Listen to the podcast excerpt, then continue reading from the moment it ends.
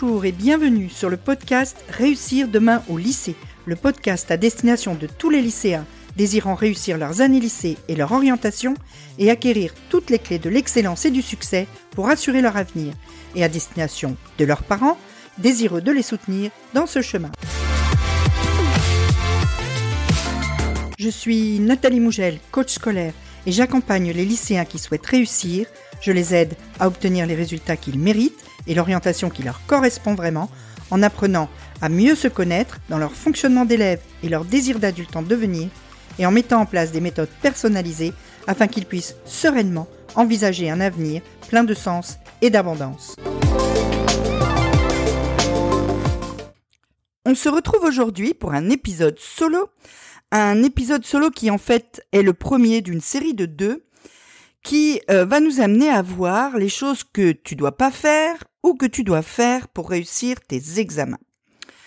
Et aujourd'hui, on va s'attacher aux choses que tu dois faire pour réussir tes examens.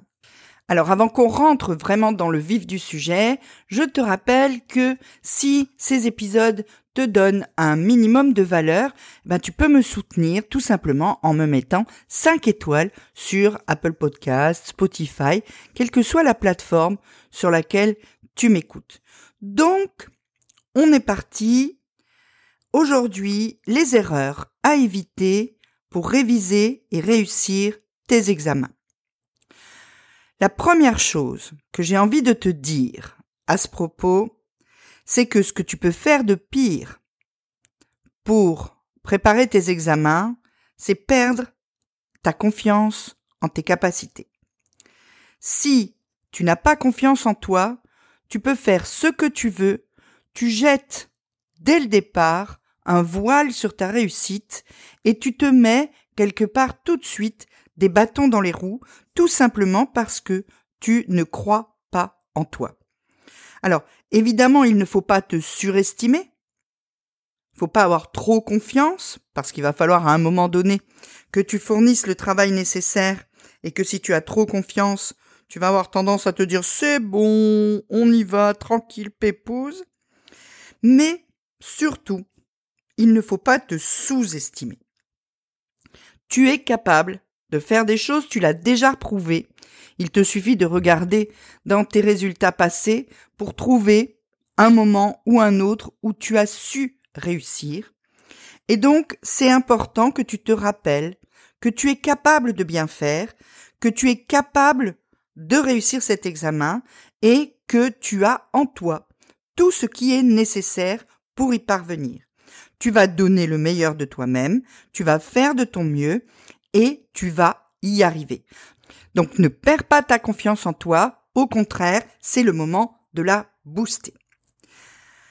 Deuxième erreur que tu peux être tenté de faire, notamment si tu manques de confiance en toi et si tu as l'impression que jusqu'ici tu n'as pas fait ce qu'il fallait pour réussir ton examen, c'est de travailler jour et nuit et de te dire oh là là oh là là il faut vraiment que je travaille comme un fou parce que là sinon je vais pas y arriver. Donc je vais me faire un plan de travail d'enfer et je vais travailler euh, le matin l'après-midi le soir euh, euh, tout le temps tout le temps tout le temps.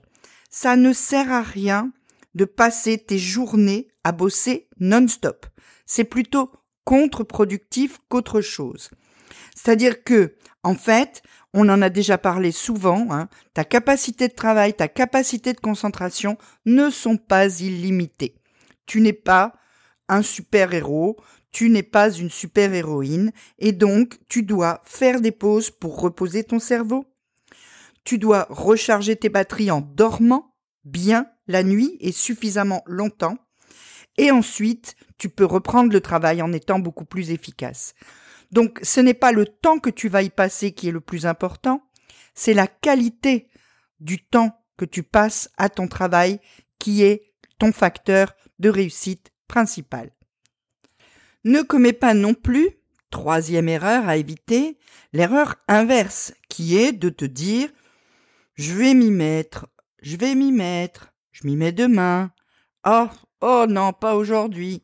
Et donc de finir par t'y mettre au dernier moment juste avant l'examen, après avoir procrastiné allègrement pendant euh, plusieurs jours, voire plusieurs semaines, Parce que du coup, tu vas te retrouver au moment de l'échéance avec beaucoup trop de travail, beaucoup plus que ce que tu pourras faire avec le temps qu'il te reste, et donc, forcément, tu vas arriver à l'examen. D'abord, tu vas arriver crevé, parce que tu vas être obligé, là, du coup, de travailler beaucoup plus longtemps et avec moins de pause et de repos que ce qui t'est nécessaire. Et puis ensuite, tu vas arriver avec des impasses. Forcément, tu vas arriver avec des impasses. Donc tu vas te retrouver à devoir compter sur la chance, notamment la chance de tomber sur un bon sujet ou sur la chance de tomber sur un examinateur sympa, et il n'y a rien de pire que de devoir compter sur la chance pour réussir. Tu sais très bien comment ça fonctionne la chance, hein? Tu as déjà regardé combien de gens gagnent l'auto Eh ben là c'est pareil. Hein Donc travaille un peu tous les jours et toute l'année, c'est beaucoup plus efficace que de t'y mettre une semaine avant l'examen, notamment pour la philo ou le grand oral, mais ça marche aussi pour les épreuves anticipées de français, où il va falloir que tu te mettes à réviser bien plus tôt. On ne parle pas du fait que tu sois peut-être étudiant, où là vraiment c'est ton travail sur le long terme qui va payer à la fin de l'année.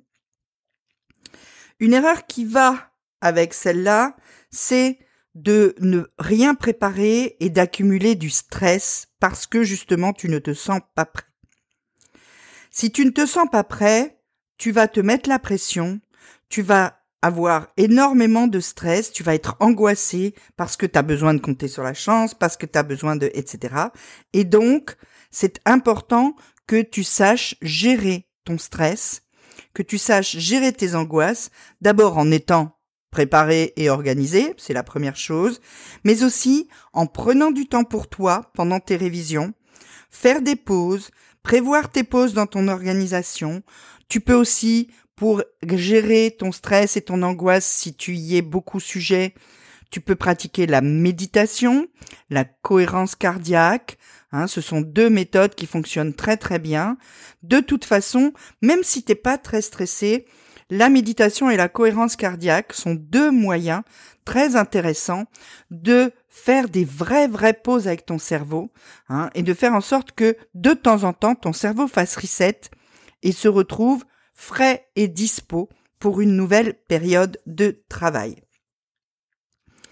On arrive à la question de l'organisation. Évidemment, ne pas t'organiser est une erreur fatale. Pourquoi? Parce que du coup, tu vas travailler un peu à la vue. Tu vas travailler au petit bonheur la chance. Allez, là je fais 30 minutes de philo. Euh, je fais quoi? Oh, tiens, ce chapitre-là, je l'aime bien, je fais celui-là. Et puis euh, au bout des 30 minutes, tu dis oh j'ai pas fini mais c'est pas grave, hein, il paraît qu'il faut faire des pauses donc je vais faire des pauses. Et puis je m'y remettrai tout à l'heure. Et puis quand tu reviens à ton bureau, tu dis ah mais ce chapitre il m'embête, il m'embête, j'ai pas envie de le finir aujourd'hui. Euh, je vais en commencer un autre. Bref, tu imagines tout de suite le chaos de la préparation et le bazar dans ton cerveau avec tout ça. Donc c'est super important d'organiser efficacement tes révisions pour bien gérer ton temps, bien gérer ta charge de travail. Tu prends un planning, tu mets dedans les tâches que tu as à accomplir, tu les découpes en plusieurs petites tâches si ce sont des tâches importantes. Et puis ensuite, tu y vas parce que tu sais où tu vas. Tu sais que aujourd'hui, je fais ça, ça, ça et ça, et ce soir, c'est fini. Tu sais chaque jour ce que tu dois faire. Au moment où tu te mets au travail, tu sais déjà pourquoi. Quand tu te lèves le matin, tu sais ce que tu vas avoir à faire. Tout ça, c'est des barrières à la procrastination très très efficaces. Comment peux-tu procrastiner et dire ah je vais le faire demain parce que là aujourd'hui je sais pas trop ce que je vais faire donc je vais plutôt aller me balader non tu sais ce que tu dois faire c'est écrit sur ta feuille c'est écrit sur ta to-do list c'est écrit dans ton téléphone c'est écrit où tu veux mais tu as la liste des tâches que tu dois accomplir aujourd'hui le temps qu'elles vont te prendre et l'heure à laquelle tu vas les accomplir.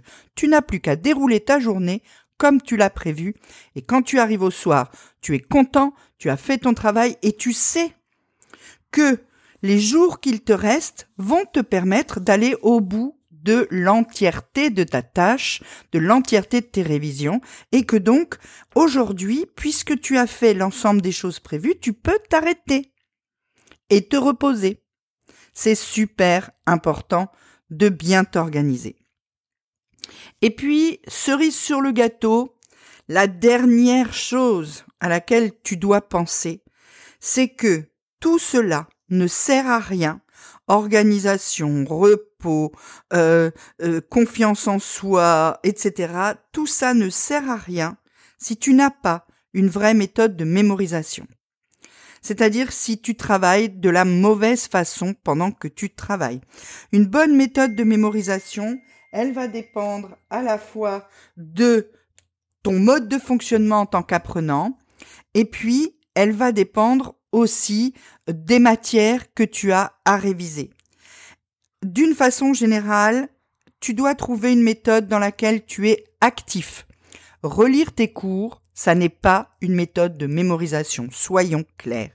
Cette méthode de mémorisation, elle doit te permettre de reformuler les choses, de te les approprier, de les apprendre pour toi et de faire en sorte que tu sois capable ensuite de les restituer avec tes propres mots. Donc, tu peux par exemple, bon, déjà faire des fiches, c'est plus actif que relire le cours, mais euh, jouer au prof avec quelqu'un, euh, faire des mind maps. Euh, il y a plein de méthodes comme ça qui te permettent d'être actif dans ton apprentissage, d'être celui qui agit et donc d'avoir un apprentissage beaucoup plus efficace. On se retrouve vendredi pour voir les choses que tu peux faire juste avant ou pendant l'examen pour te donner plus de chances de réussir cet examen.